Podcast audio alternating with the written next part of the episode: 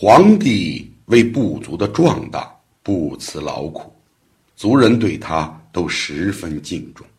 很快，他已到了三十岁的年纪，很多人都带着美貌的姑娘上门求亲。母妃傅宝看着都很称心，可皇帝就是一声不吭。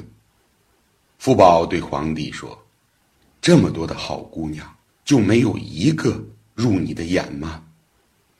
皇帝笑了笑，母妃，我的妻子不能只看外表，还要有品德和才能。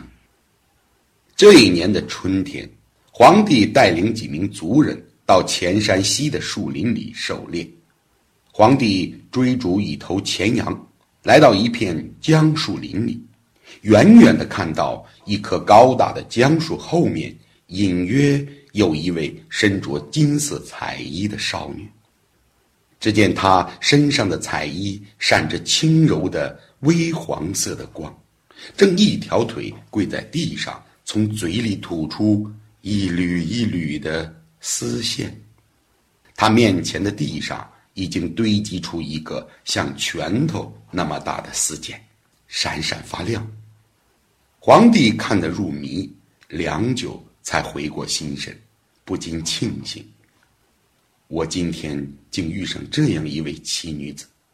若我的族人能得到这丝制成的衣服，就能穿得更加温暖舒适。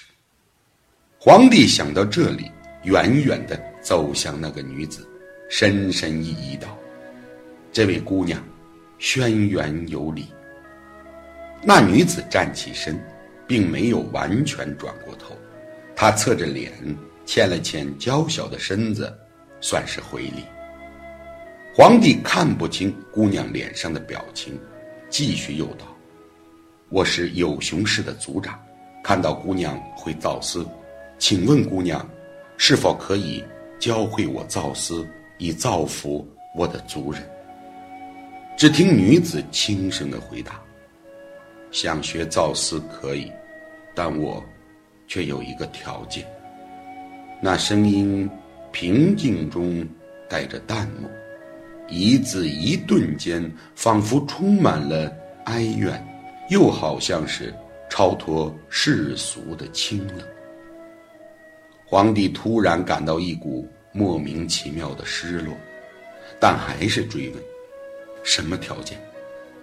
非夫君。不能传授。那女子一字一顿地说。皇帝听到这里，不禁有些惊诧。片刻，他坚定地说道：“姑娘如果不嫌弃，我愿。”皇帝的话音未落，那姑娘蓦地转过头来。皇帝终于看清了姑娘的脸庞。眼前的这位姑娘，黝黑的皮肤。塌陷的鼻梁，厚厚的嘴唇，这相貌也太出人意料。这时，姑娘的眼神虽明净如昔，却带着一丝似笑非笑的讥讽。皇帝被姑娘的眼神盯得打了个寒颤，他愣了愣，一时不知道该说什么，嗫嚅着：“你，你。”姑娘瞥了他一眼，又凝神忧思般的回过头，缓缓的说道：“你也看到我的样子了吧？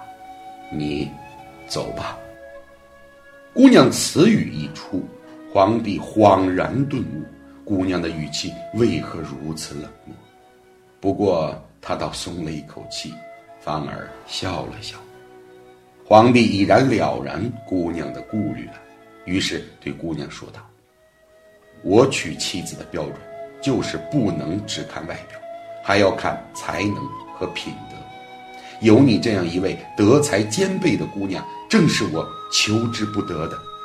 如果姑娘愿意，我这就回去准备，娶你为妻。”听到皇帝的话，女子的肩膀似乎抖了一抖，脸庞浮上一丝惊喜。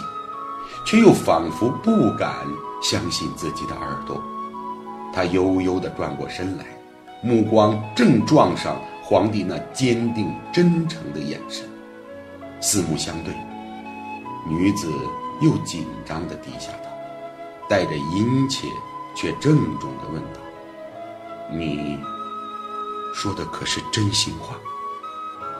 皇帝说道：“在下肺腑之言，可照日月。”刹那间，只见女子的两行泪水夺眶而出，扑簌簌的如断线的珍珠落了下来。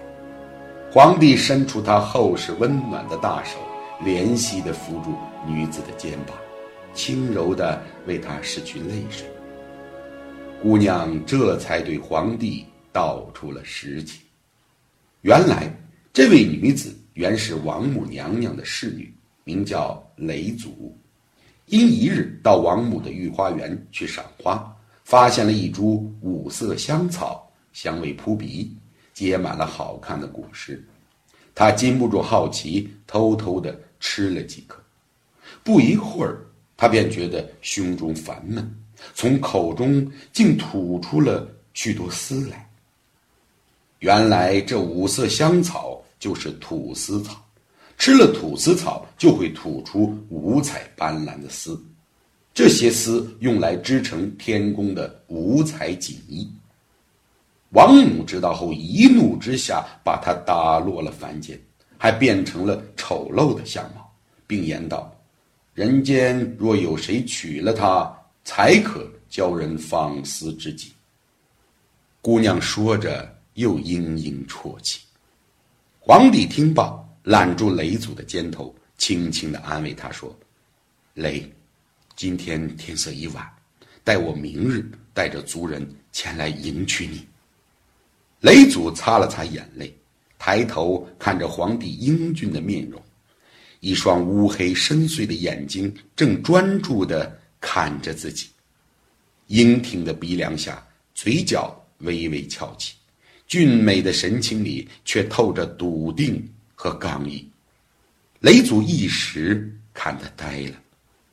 时间在他们彼此的眼睛里如水一样静止。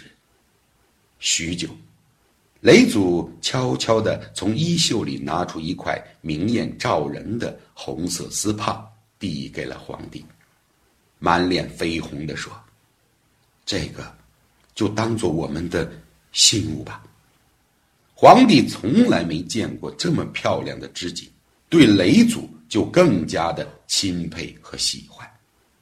皇帝回到部落，向轩辕丘有熊国的方向跪拜父君少典和母妃父宝，告知他们要娶雷祖的决定。第二天，皇帝带着族人进山迎娶雷祖，队伍走到雷祖的屋前，皇帝让其他人等在屋外。独自一人走了进去。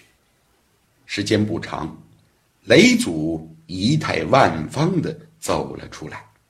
他金色的衣服闪着柔和的光，衣袂飘舞，头上覆盖了一块红色的丝帕，美艳而神秘。